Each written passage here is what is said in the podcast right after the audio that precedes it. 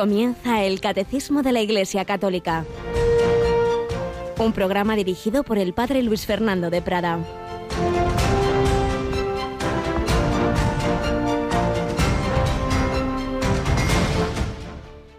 Tanto amó Dios al mundo que entregó a su unigénito, para que todo el que cree en Él no perezca, sino que tenga vida eterna. Este es el juicio, que la luz vino al mundo y los hombres prefirieron las tinieblas a la luz, porque sus obras eran malas. Pues todo el que obra el mal detesta la luz y no se acerca a la luz para no verse acusado por sus obras. En cambio, el que obra la verdad se acerca a la luz para que se vea que sus obras están hechas según Dios.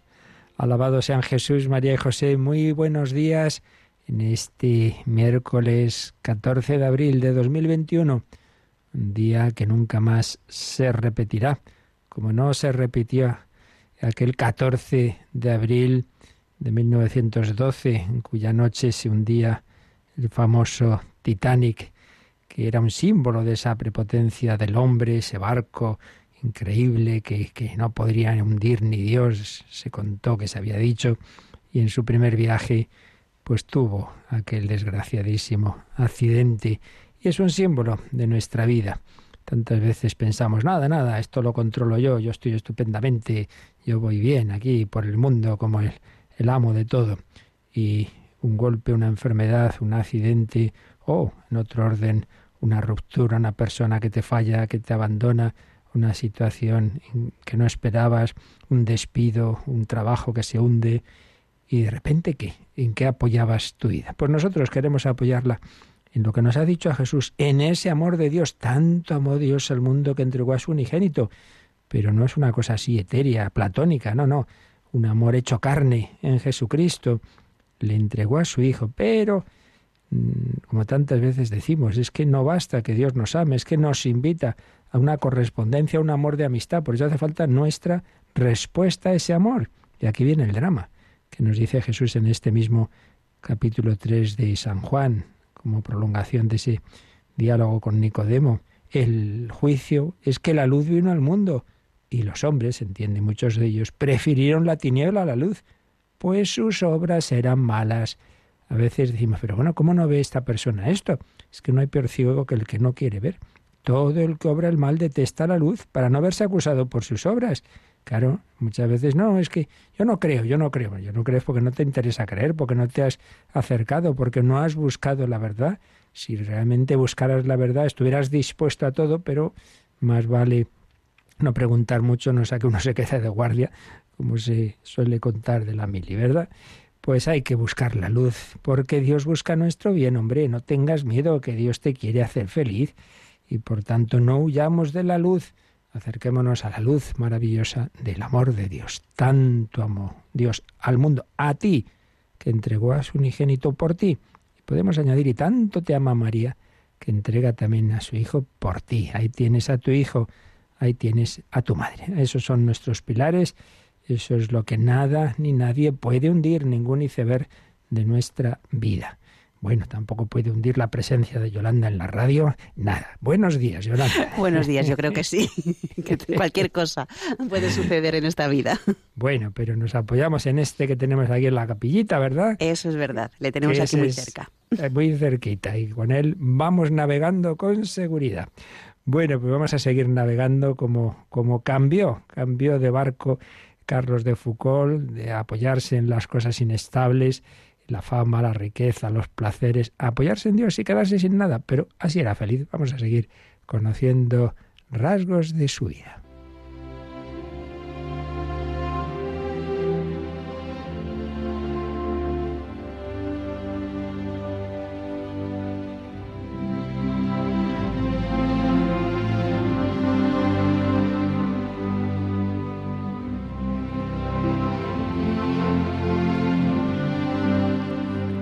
Carlos de Foucault. Estamos recogiendo algunas pinceladas de su vida de este libro, Carlos de Foucault y Convertidos del siglo XX, que dirige el, padre eh, José Antonio Martínez Puche, pero esta parte de Foucault la escribe José Luis Vázquez Gorau.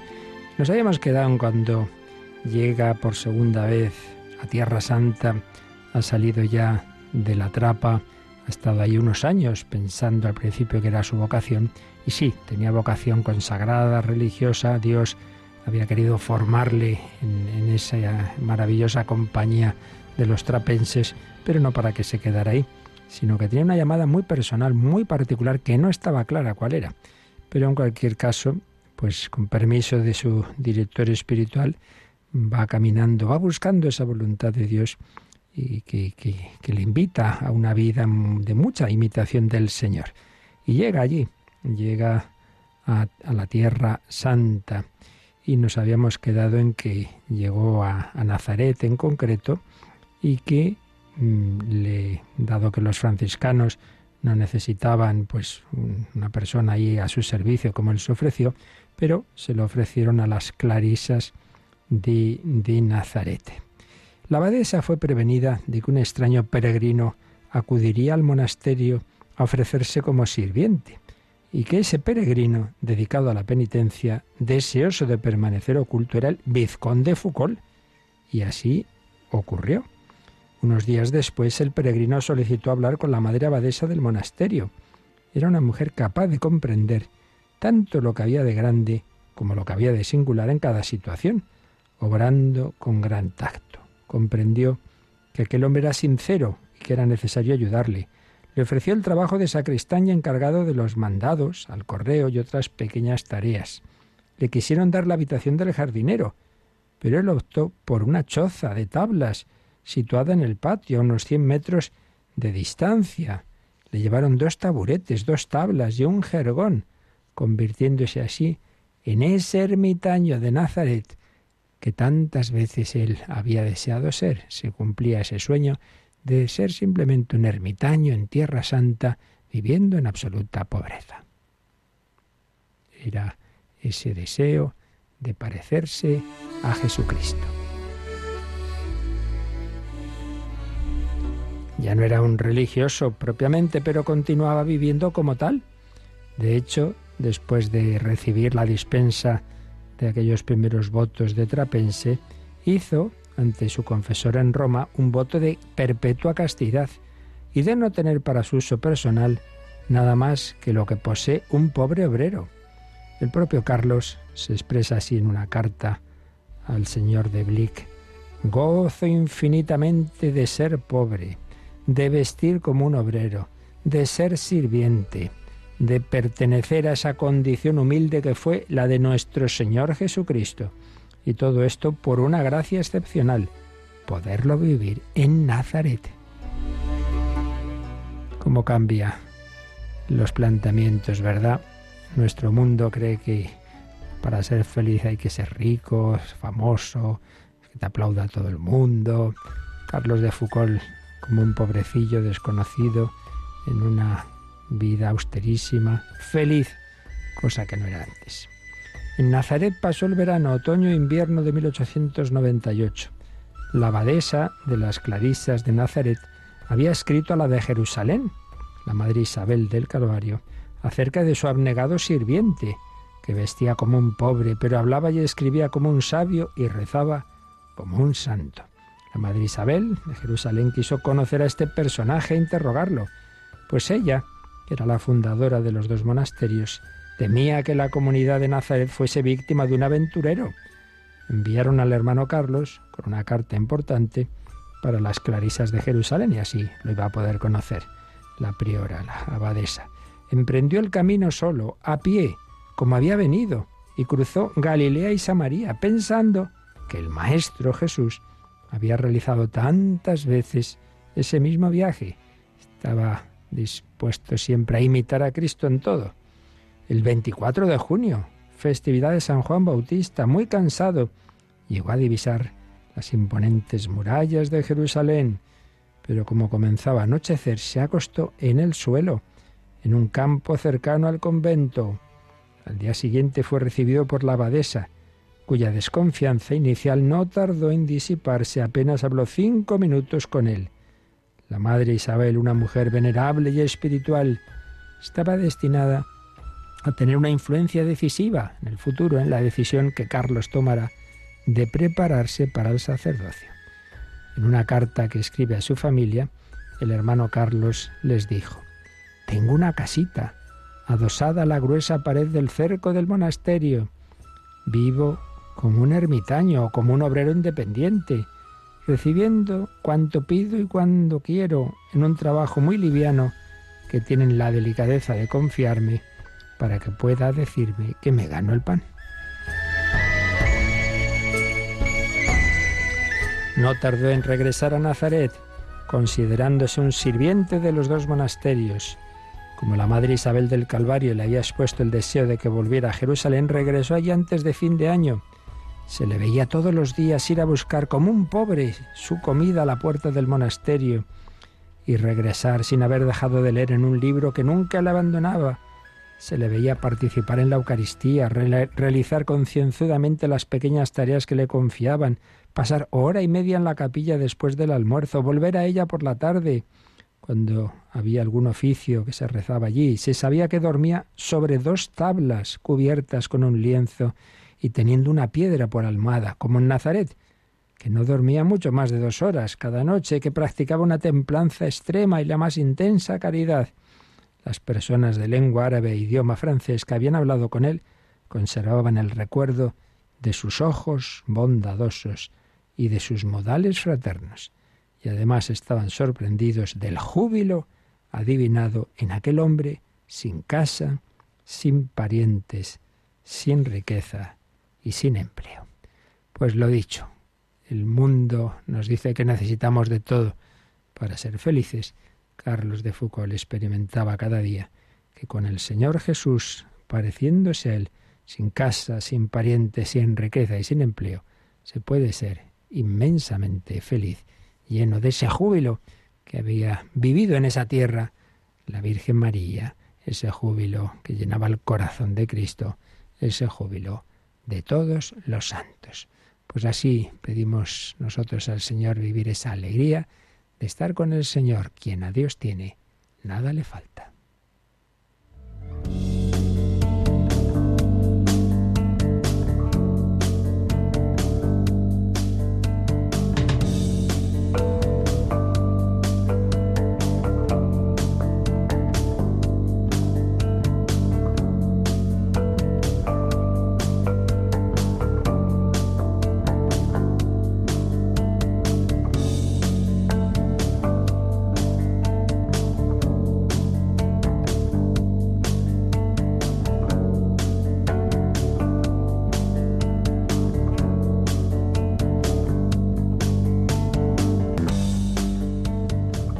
Bueno, ¿y cómo empezó esta vida cristiana de Carlos de Foucault? Pues a partir de esa mañanita en que había ido a conocer a ese sacerdote del que tanto le habían hablado, el padre Ubelén, y en vez de una mera conversación, el padre le invitó a confesarse y a comulgar al cabo de tantos años separado de la fe. Y a través de esos sacramentos Cristo entró en su corazón, lo cambió radicalmente. Esa misma mañana se enamoró de Dios, de Jesucristo, y quiso que toda su vida fuera para buscarle a Él, para imitarle, conocer, amar y seguir a Jesucristo. Cristo actuó, el Espíritu Santo se derramó en su alma a través de los sacramentos. Bueno, pues es lo que estamos viendo nosotros, cómo ese Dios hecho hombre, Cristo, tanto amó Dios al mundo que le entregó a su único hijo como ese único hijo, a los que no le hemos conocido cuando caminaba sobre la tierra, se nos comunica a través de la Iglesia, su cuerpo místico, y dentro de la Iglesia, de una manera principalísima, no única, pero sí la principal, a través de los sacramentos que forman como la columna vertebral de la liturgia de la Iglesia, de esa oración oficial de la Iglesia como tal entonces estamos pues viendo la doctrina sobre los sacramentos en general, antes de ir viendo cada uno en particular. Veíamos cómo los instituyó nuestro Señor Jesucristo, cómo en ellos se hace presente esa obra redentora de Cristo, el misterio pascual, cómo son sacramentos que la Iglesia cada vez como todas las demás verdades y todo lo que ha recibido del Señor. A lo largo de los siglos ha ido comprendiéndolos más y más, profundizando en ellos, como el núcleo de ellos al venir del Señor es inmutable, ahí la Iglesia no puede cambiarlo, aunque luego sí que su revestimiento, su forma de celebración, tiene partes que, que sí varían, ritos que son, pueden ser de una forma, de otra, y habíamos visto el apartado titulado Los sacramentos de la fe. Ahí hemos estado viendo la relación entre la fe, en principio lo normal es recibir la predicación y cuando uno responde positivamente a ella, pues es con la fe y con esa fe puede recibir los sacramentos, a los cuales a su vez van aumentando más y más la fe, relación entre la fe, la gracia, la oración. Veíamos este adagio les orandi, les credendi, porque se ora como se cree y se cree como se ora. Y ya pasamos a un apartado muy importante, el cuarto de, de esta partecita, que se titula Los sacramentos de la salvación. Los sacramentos de la salvación. donde vamos a ver tres números, 1127, 1128 y 1129. Pero estos números son, tratan un tema fundamental, por eso aquí nos detendremos un poco más que en los anteriores, que eran como más sencillos. Porque lo fundamental de los sacramentos no es pues cómo se celebran y cuál es su, su forma externa, que, que, hay que hacerlo bien, claro está, pero lo principal no es eso. Lo principal es si realmente son eficaces, si realmente en ellos o a través de ellos actúa Jesucristo, si eso ocurre siempre, si depende más, en mayor o menor medida del ministro, del, de aquel que los administra, si depende del que los recibe, eh, si esto es eh, pues no sé, simplemente es un símbolo que, que me recuerda y entonces eh, em, por mi fe, entonces es por lo que son eficaces, en fin, todo este tema. Sacramentos de la salvación. Obviamente aquí se presupone que tenemos claro que es esto de la salvación, pero bueno, lo recordamos básicamente. El hombre está llamado a la unión con Dios, una unión con Dios eh, durante esta vida, que tras la muerte se consuma en esa unión eterna que llamamos la gloria, la vida eterna, el cielo, esa unión con Él, porque Dios mismo nos eleva a su propia vida divina, nos concede una participación de su vida divina y eleva nuestra mente por, por la fe, nuestra voluntad por la esperanza y sobre todo por la caridad, por el amor, un amor de amistad. La vida eterna es la amistad con Dios que empieza aquí, repito, y se consuma tras la muerte. Pero ocurre que hemos roto esa amistad, la humanidad como tal, al inicio, el pecado original, y luego, pues tantas veces nosotros separados de Dios por nuestros propios pecados. ¿Qué es la salvación? Bueno, pues que esa relación que hemos roto y que no somos capaces por nuestras fuerzas de restaurar, el Hijo de Dios baja del cielo a la tierra para restablecer para hacer ese puente, es el pontífice, es camino, verdad y vida, es el sumo sacerdote que ofrecido en sacrificio por todos nuestros noes, todos nuestros pecados, ofrece el sí de su obediencia, de su amor al Padre y a los hombres, y entonces es posible volver a unirse al Señor. Pero, claro, es una unión de amor, de amistad que no se puede imponer. El amor no se puede imponer, se ofrece a la libertad de cada ser humano. Entonces hace falta que lo acojamos por la fe y las virtudes que vienen como consecuencia, la esperanza y sobre todo la caridad. Ahora bien, ¿cómo nos llega a nosotros esa gracia divina, es decir, esa vida de Dios, esa participación de la vida divina, esa comunicación del Espíritu Santo? Bueno, el Señor puede hacerlo por cualquier camino, pero el camino ordinario que Él mismo ha establecido es este de los sacramentos, porque así como no, no nos digamos, se ha relacionado con nosotros así como desde el cielo y meramente por inspiraciones interiores, sino que se ha hecho hombre con un cuerpo, con una sangre, con un alma, con todo eso, lo que es la humanidad de Cristo, la encarnación, ese es el centro de nuestra fe. Bueno, pues también hoy día sigue actuando con nosotros de una manera corporal. El cuerpo es la iglesia, el cuerpo místico, y, a través de signos, como él cuando coge a aquel ciego y le unta los ojos con barro. Bueno, pues hoy el Señor se acerca a nosotros con el aceite, con el agua, con, con, el pan, con el vino, los signos también materiales, porque ha creado un mundo material y nosotros somos una síntesis espiritual material, el hombre, pues esa síntesis que él mismo ha querido asumir en su naturaleza humana. Y por eso el camino ordinario de recibir su gracia, su, su, esa comunicación de la vida divina, son los sacramentos. Y este es a lo que queremos decir si en efecto los sacramentos nos salvan, no es que nos salven los sacramentos, solo, solo hay un Salvador que es Jesucristo, pero Jesucristo nos comunica esa su gracia como camino ordinario a través de los sacramentos de la Iglesia. Esto es lo que vamos a ver, esa eficacia. Simplemente son signos, porque recordemos, bueno, lo vamos a ver ahora enseguida, el concepto que ya anticipábamos de sacramentos, signos sensibles, por tanto, signos eficaces de la gracia de Dios, que, con los que damos culto a Dios, pero a la vez recibimos esa gracia que nos sana y nos eleva y santifica. Bueno, vamos a verlo en un número denso y, y muy importante, que es el 1127. Vamos con el Yolanda, 1127. Celebrados dignamente en la fe, los sacramentos confieren la gracia que significan. Son eficaces porque en ellos actúa Cristo mismo. Él es quien bautiza, Él quien actúa en sus sacramentos con el fin de comunicar la gracia que el sacramento significa. El Padre escucha siempre la oración de la Iglesia de su Hijo, que en la epíclesis de cada sacramento expresa su fe en el poder del Espíritu. Como el fuego transforma en sí todo lo que toca, Así el Espíritu Santo transforma en vida, en vida divina, lo que se somete a su poder.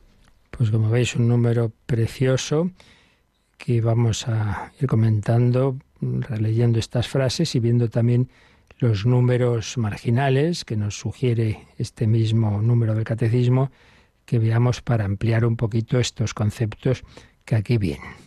Primera afirmación. Celebrados dignamente en la fe, los sacramentos confieren la gracia que significan. Y ahí es donde ese concepto básico, que luego iremos ampliando, que decíamos antes de sacramentos, signos eficaces, signos, es decir, algo que nos hace pensar, algo que nos reenvía, algo que vemos o que oímos, pero que nos reenvía a otra realidad superior que no, que no vemos, signo. Tú ves una bandera y la bandera te hace pensar en tal nación. Tú ves Em, una indicación, unas palabras, bueno, unas palabras son un signo y dice, uy, esto quiere decir que hay que hacer esto, que hay que hacer lo otro, es una señal de tráfico, hay que hacer tal cosa, bien, signo.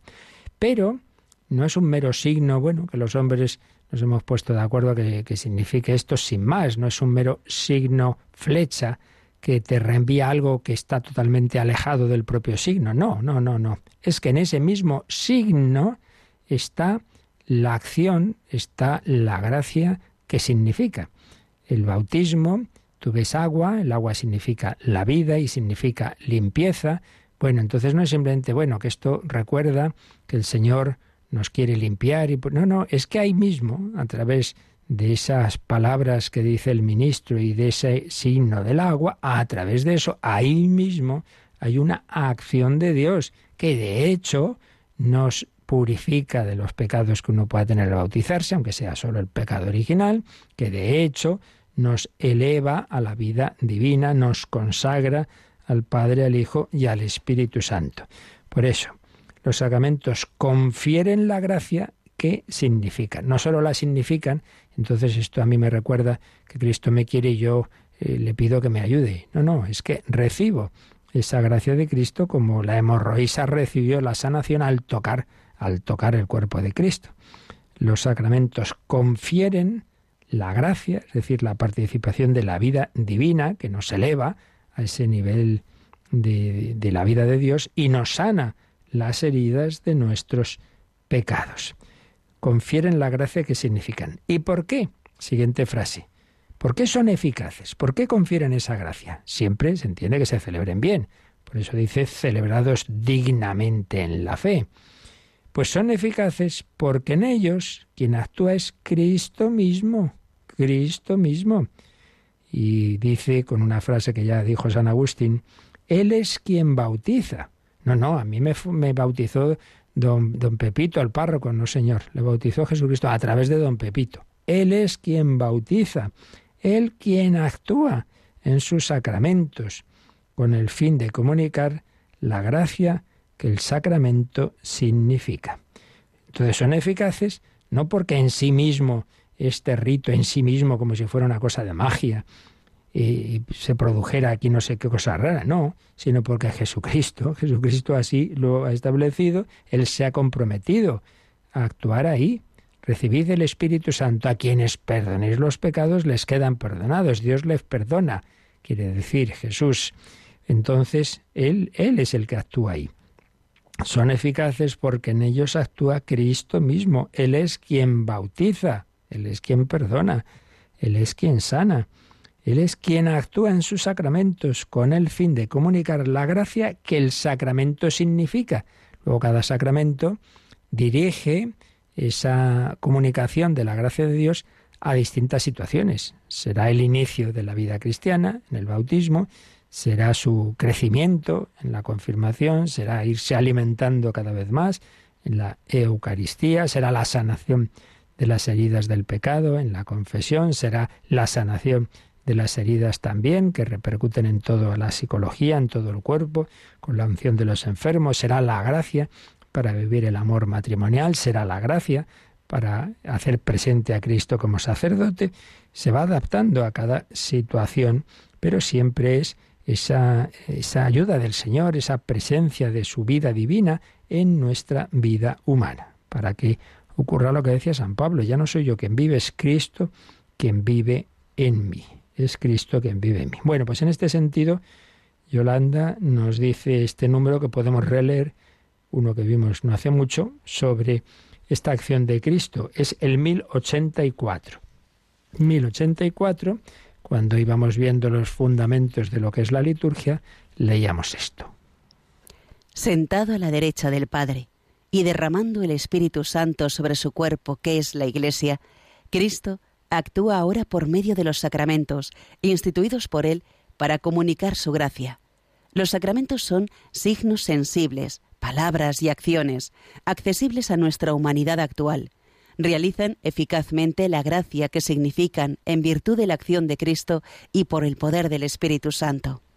Pues como veis, se nos ha recordado este número que venía a ser básicamente el concepto de, de sacramento, de sacramento.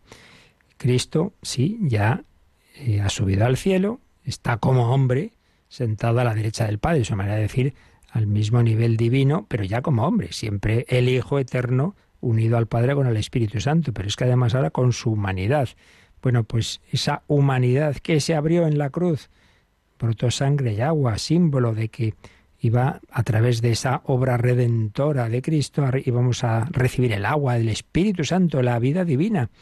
Entonces, sentado a la derecha del Padre, se produce Pentecostés. Esa humanidad llena del Espíritu Santo lo comunica, se sale, digamos, de ese cuerpo de Cristo y a partir de Pentecostés de una manera desbordante. Antes siempre se veía comunicar el Espíritu Santo, por supuesto, pero ahora ya de una manera plena, total, a través de la Iglesia, reunida con María en Pentecostés, en el cenáculo, entonces derrama el Espíritu Santo sobre su cuerpo, que es la Iglesia, y desde ese momento Cristo actúa por medio de los sacramentos instituidos por Él para comunicar su gracia. Viene una especie de definición. Los sacramentos son signos sensibles, entre paréntesis pone palabras y acciones. Claro, en los sacramentos hay unas palabras, por ejemplo, yo te bautizo en el nombre del Padre y del Hijo y del Espíritu Santo, y unas acciones, que es echar el agua, en la cabeza de ese, que se bautiza o, o, o se produce la inmersión, si se hace de esa otra forma, pero siempre unas palabras y unas acciones accesibles a nuestra humanidad actual. Un signo que vemos, que oímos, que tocamos y que no se quedan en ser signo sino flecha que me remiten algo que no tiene que ver, sino que realizan eficazmente la gracia que significan. ¿Pero por qué lo realizan? En virtud de la acción de Cristo y por el poder del Espíritu Santo.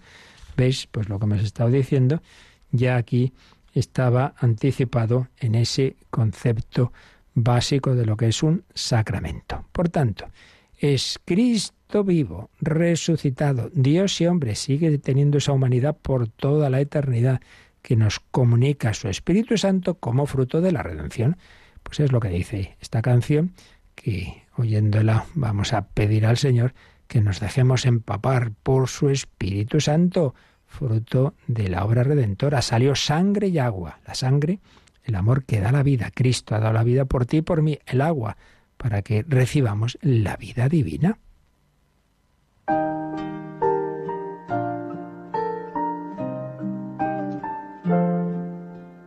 Es por tu espíritu,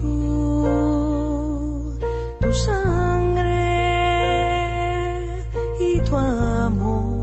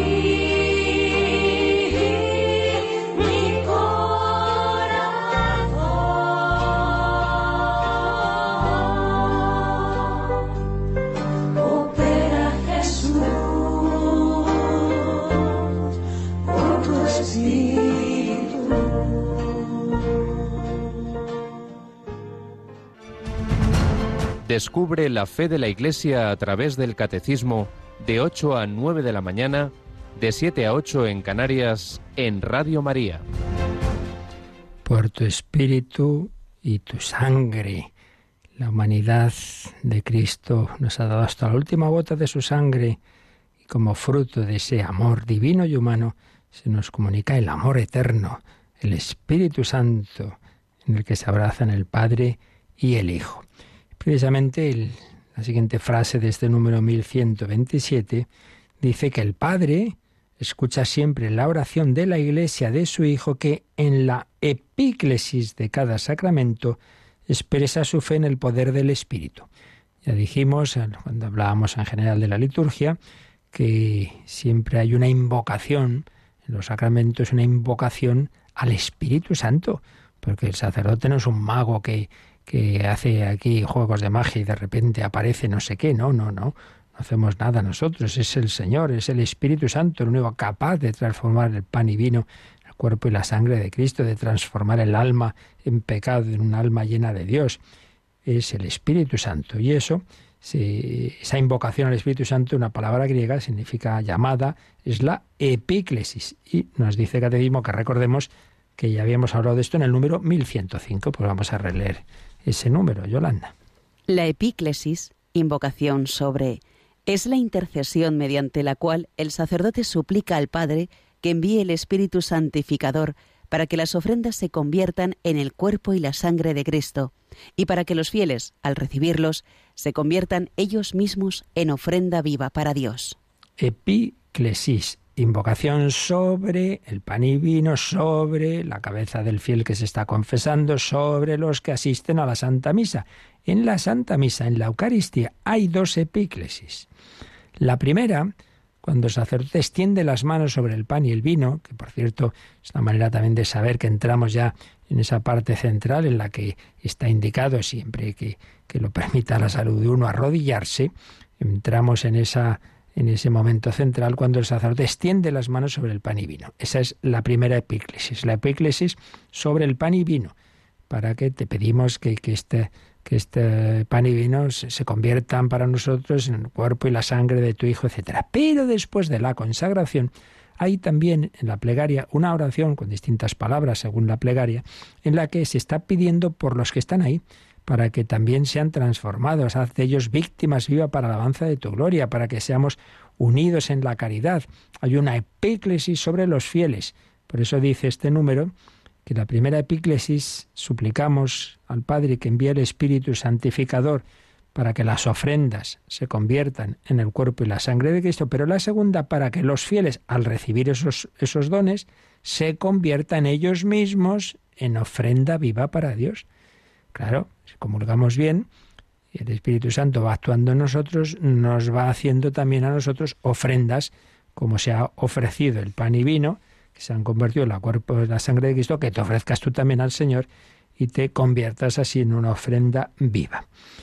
El Padre escucha siempre la oración de la Iglesia de su Hijo, que en la epíclesis de cada sacramento expresa su fe en el poder del Espíritu. Y la última frase del 1127 dice, como el fuego transforma en sí todo lo que toca, así el Espíritu Santo transforma en vida divina lo que se somete a su poder.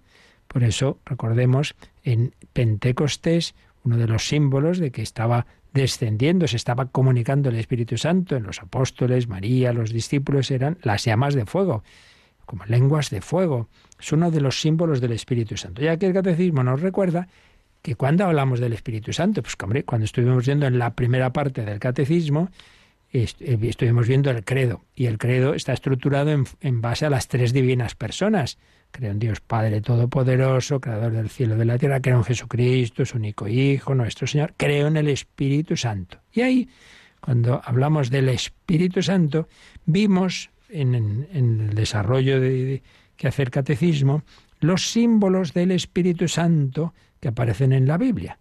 Y uno de ellos, esto nos vamos a partir del número 694, en el 694 los símbolos del Espíritu Santo vimos el agua, la unción, la nube, la luz, el sello, la mano, el dedo, la paloma, pero me he saltado el fuego, del que hablaba el número 696 que nos sugiere el catecismo que releamos ahora. Pues venga, vamos a, leer este número que ya estudiamos, que ya explicamos, pero nos viene bien darle un repasito. 696. El fuego. Mientras que el agua significaba el nacimiento y la fecundidad de la vida dada en el Espíritu Santo, el fuego simboliza la energía transformadora de los actos del Espíritu Santo. El profeta Elías, que surgió como el fuego y cuya palabra abrasaba como antorcha, con su oración atrajo el fuego del cielo sobre el sacrificio del monte Carmelo, figura del fuego del Espíritu Santo que transforma lo que toca. Juan Bautista, que precede al Señor con el Espíritu y el poder de Elías, anuncia a Cristo como el que bautizará en el Espíritu Santo y el fuego, espíritu del cual Jesús dirá, He venido a traer fuego sobre la tierra, y cuánto desearía que ya estuviese encendido. En forma de lenguas, como de fuego, se posó el Espíritu Santo sobre los discípulos la mañana de Pentecostés y los llenó de él. La tradición espiritual conservará este simbolismo del fuego como uno de los más expresivos de la acción del Espíritu Santo. No extingáis el Espíritu. Esa tradición espiritual que, por ejemplo, está en San Juan de la Cruz, aquí también en nota lo pone el catecismo, en su famosa obra La llama de amor viva. ¿Qué llama? ¿Qué es eso de la llama de amor viva? Pues el Espíritu Santo. Bueno, un número precioso que hace una síntesis rápida de, de algunos pasajes bíblicos en donde aparece ese símbolo del fuego. Elías, el gran profeta Elías, lleno del celo de Dios, surgió como fuego y que invoca la acción de Dios en aquel sacrificio que ofrece en el Monte Carmelo y en efecto desciende como, como un rayo, como ese fuego que consuma la víctima del sacrificio.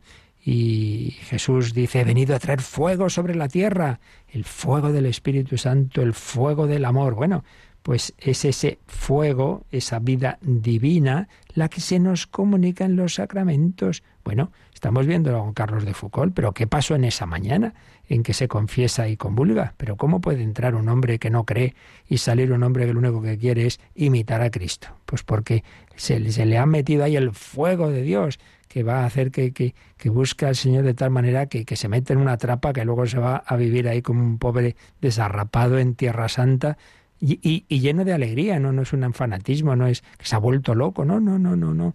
Es la locura del amor. Pues cuando una persona se enamora de otra, pues se va con ella, aunque se haga más pobre, como ha ocurrido a veces, da igual. Es importante, pues eso, el amor de Dios, el amor de Dios, el fuego del Espíritu Santo. Pues esto es lo que el Señor, de una manera mm, fuerte y radical, o de una manera suave, porque Dios tiene muchas formas de actuar. De hecho, el propio profeta Elías también hay otras veces en que no experimenta que Dios actúe así a lo grande. Recordemos cuando está el pobre hecho polvo, que le persiguen a muerte y huye y se esconde en una cueva y Dios le dice que se le va a manifestar y no se le manifiesta en el terremoto, en un, en un viento grandísimo, una brisa suave, una brisa suave. Y es el camino ordinario, pues no, no, no siempre uno tiene ahí unos fuegos ardores, ¿no? Sino la paz, la paz del Señor, que te dice que la cosa va bien, que está contigo, pero no necesariamente que experimentes eh, fenómenos que siempre queremos. No, yo quiero es que sentir, sentir. Muchas veces somos muy adolescentes y, y reducimos la vida espiritual a un sentimiento. Bueno, pues hoy simplemente viendo, leyendo este bello número y estos números marginales que, lo profundizan o que nos recuerdan lo que ya hemos visto, eh, que se junta luego aquí, en este 1127, pues con esto ya hemos introducido este tema tan importante que seguiremos profundizando en él. ¿Por qué los sacramentos no son meras palabras, sino que son eficaces. Hombre, porque es Jesucristo quien actúa en ellos, quien nos comunica el Espíritu Santo, porque el Padre siempre escucha esa oración de la Iglesia que unida a su Hijo, pues está invocando, está pidiendo el Espíritu Santo. Y claro, pues, pues, pues se comunica, no faltaría más. Pedid y se os dará. Entonces es una oración eficaz de la Iglesia, es la oración de Cristo, que intercede ante el Padre permanentemente mostrándole sus llagas y esa intercesión que hacía en la cruz, Padre, perdónalos porque no saben lo que hacen, ahora la hace ya glorificado a la derecha del Padre y como fuente del Espíritu Santo. Bueno, pues lo seguiremos viendo, vamos a dejarlo aquí porque teníamos consultas pendientes y las que ahora queráis también comunicarnos, como enseguida nos recuerdan. Participa en el programa con tus preguntas y dudas. Llama al 91005 9419. 91005 9419. Puedes escribir un mail a catecismo arroba radiomaria.es o escribirnos un mensaje al teléfono de WhatsApp 668 594 383 668 594 383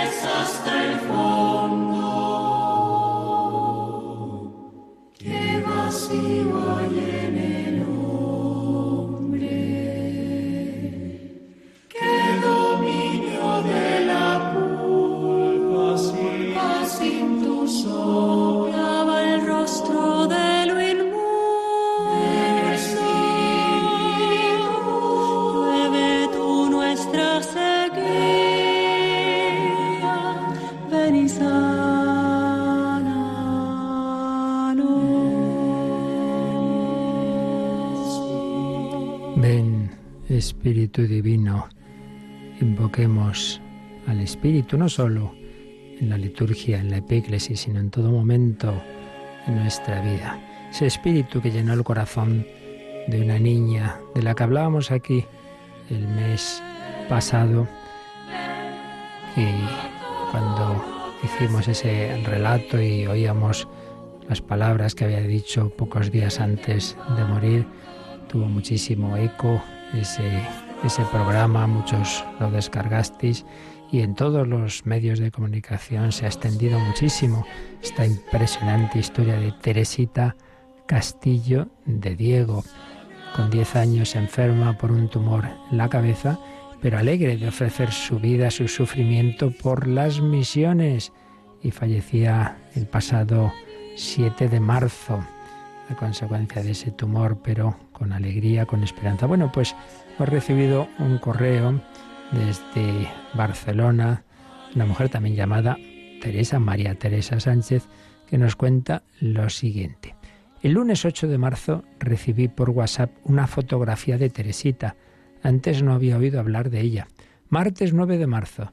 Me comunican que el nieto de mi hermana, con tan solo un mes de vida, está ingresado en el hospital por un ataque de meningitis. Comienzan a hacerle toda clase de pruebas contando que ello llevará semanas. Una tragedia para los padres y la familia.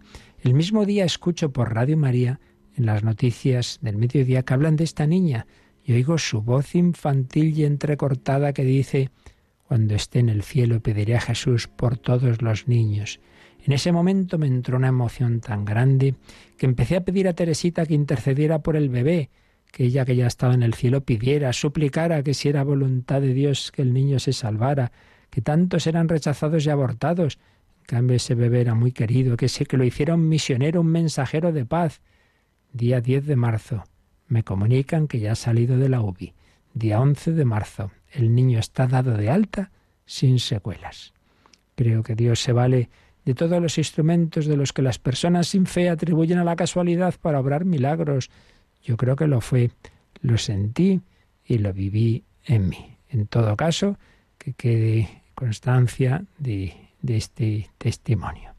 Pues así lo hacemos, no entramos obviamente a hacer un juicio de, de, si fue o no fue un milagro, eso Dios sabrá, pero lo que sí estamos seguros es de que Teresita está en el cielo intercediendo por nosotros, que acudamos a esa intercesión, claro que sí, porque ella estaba llena de ese fuego del Espíritu Santo e intercede para que también nosotros lo recibamos. Bueno, habíamos recibido también ayer una consulta cuando estuvimos hablando de de la obediencia que hay que tener en la, en la, liturgia, que no puede hacer cada uno lo que le dé la gana, sino que la liturgia es esa oración oficial de la Iglesia y por tanto no puede uno, ni sacerdote ni nada. Él, con ella pues hago de mi capa un sallo y me invento aquí las oraciones, etcétera. Bueno, a raíz de eso había una pregunta de Miguel Ángel que dice, los fieles debemos obediencia a nuestros pastores, a la jerarquía. Pero ¿qué ocurre cuando, como ha sucedido a veces históricamente, eh, parte del episcopado era una, la mayor parte era arriano, y lo raro entonces era mantener la fe ortodoxa. Sigue existiendo ese deber de obediencia. Bueno, vamos a ver. Uno debe obedecer a la autoridad que representa a Dios, no solo en el orden eclesial, ¿eh? sino también en el orden civil. Siempre se dice en tanto en cuanto esa autoridad no mande algo contra Dios, porque entonces no puede representar a Dios, obviamente. Entonces el camino ordinario es que se obedece. Pero repito, si ocurre que hay una contradicción, pues ya lo dijo San Pedro al Sanedrín, ¿no? Cuando les prohibieron hablar de Jesús, decimos, pues hay que obedecer a Dios antes que a los hombres. Nosotros obedecemos, pero claro, si ya me, pide usted algo contra... Bueno, pues aplicando esto a este tema, está claro, hay que obedecer al obispo, que a su vez debe de obedecer al Papa y que debe de obedecer a, a lo que es la doctrina segura de la Iglesia. Entonces, si alguien eh, se separa de ella, en ese punto no hay que obedecer, claro, porque entonces ya no, ya pierde esa autoridad por la cual esa autoridad sobre mí. Porque si usted no obedece, y esto es bastante típico, por cierto, ¿eh? muchas veces eh, me lo he oído contar, ¿no? Pues sacerdotes que a lo mejor hacen lo que quieren en su parroquia, ¿no? No obedecen al obispo, no obedecen al no sé qué. Y luego son unos déspotas con los fieles. O sea, el, mismo que desobedece a su superior luego quiere que todo el mundo le haga él. Bueno, no es tan raro, porque en el fondo es la soberbia, por la misma soberbia con la que no obedezco, me pongo en plan orden y manda. Bueno, pero en fin, esto sin juzgar a nadie. Pero el principio es este, que en efecto eh, hay una hay una obediencia en tanto en cuanto es una, una cadena, claro, de, obediencia en último término a Dios, porque si no, por sí mismo todos los hombres somos iguales, porque tengo, hombre, dejando aparte me refiero al, niño que obviamente está en una situación de inferioridad y debe obedecer a sus padres, pero a nivel de adultos yo obedezco a otro en tanto en cuanto representa al que es superior de mí, pero si ya usted se separa de ese superior, pues entonces ya, entonces ¿por qué él tengo que obedecerle a usted? Bueno, en el punto en que se separe uno. Y luego teníamos también eh, un par de preguntas. A ver, eh, una, básicamente es esta. ¿Un, ¿Un, católico puede pertenecer, asociarse, ser agregado de varios movimientos, asociaciones, organizaciones católicas a la vez? ¿Hay alguna normativa en la Iglesia que diga que por incompatibilidad solo se puede pertenecer a una? Pues no, no la hay. O sea, por, por norma, no hay ninguna norma que, que, yo sepa, vamos, y creo que algo sé de esto, ninguna norma que prohíba estar en varios, en varios movimientos de la Iglesia. Dice, por ejemplo, si uno se siente identificado a la vez con la renovación carismática, con el camino neocatecumenal, con los focolarios, con la fraternidad de Carlos de Foucault, la adoración nocturna, jacuna, puede pertenecer y asociarse a la vez a varios al mismo tiempo, por normativa, por poder, puedes. Ahora bien, ahora bien, Vamos a ver, yo creo que hay que distinguir.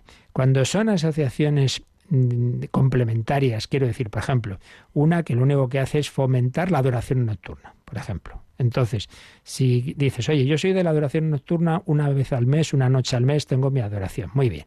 Pero a la vez soy de una asociación en la que tengo unas charlas, una formación estupenda, tal. bueno, pues ahí es evidente que es completamente complementario. Pero claro, si ya estamos hablando de movimientos que, digamos, implican dos o tres cosas a la semana, eh, oración, formación, Eucaristía, hombre, compromiso eh, de tal tipo, de tal otro, ser de varios, un poquito complicado. A veces es imposible, porque salvo que estés todo el santo, y claro, eso un laico que si encima tiene familia, dice, hombre, ojo, lo primero es que, que, eso no te separe de tus obligaciones. Entonces, por normativa no, no, no, hay, prohibición, pero, hombre, por sentido común, el que mucha barca poco aprieta. Y además, repito, ahí, ahí puede haber eh, una complementariedad de, de, movimientos cuando se refieren, ya digo, a aspectos parciales. Pero luego también existen carismas que o tienes uno o tienes otro. Pero es como si me dices, ¿puedo ser a la vez franciscano y jesuita? Pues no, no, no puede ser. o tienes la, la, llamada a ser franciscano, la tienes a ser jesuita o la tienes a ser cartujo, pero a la vez no se puede ser. Entonces, todo es bueno, pero para cada uno por donde Dios le lleve.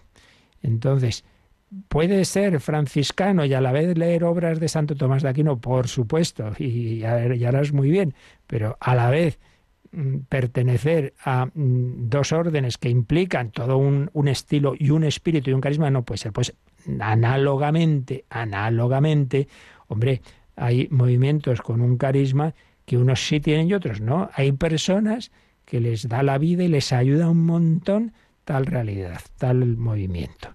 Y otras que no les va. Entonces, pues a uno sí y a otro no, pero, pero, pero lo que es mm, imposible en la práctica es que tengas a la vez el carisma de una cosa y de otra cuando son distintos. O ya, ya digo, si hay ese tipo de complementariedad, porque se refieren a campos diversos, en principio no hay problema. Otras veces sí, es que es un poco absurdo. ¿Cómo vas a, a la vez tener este espíritu y este otro? En, esos casos en que ya, digamos, es necesaria una llamada especial, un carisma. Pero luego, sobre todo, está el nivel práctico. Es que no puedes estar. El lunes voy a tal grupo, el martes al otro.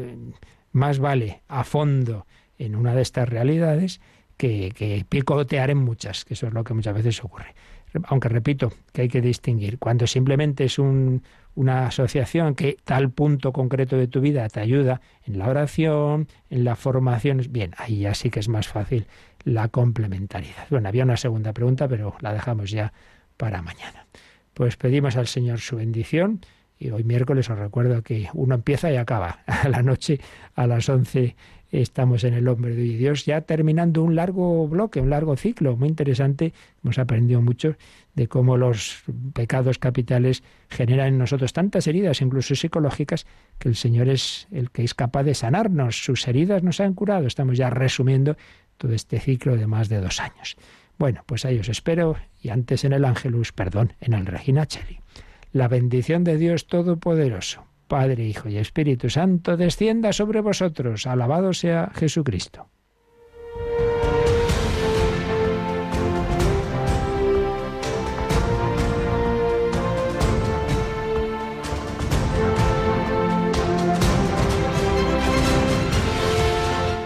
Han escuchado en Radio María el Catecismo de la Iglesia Católica.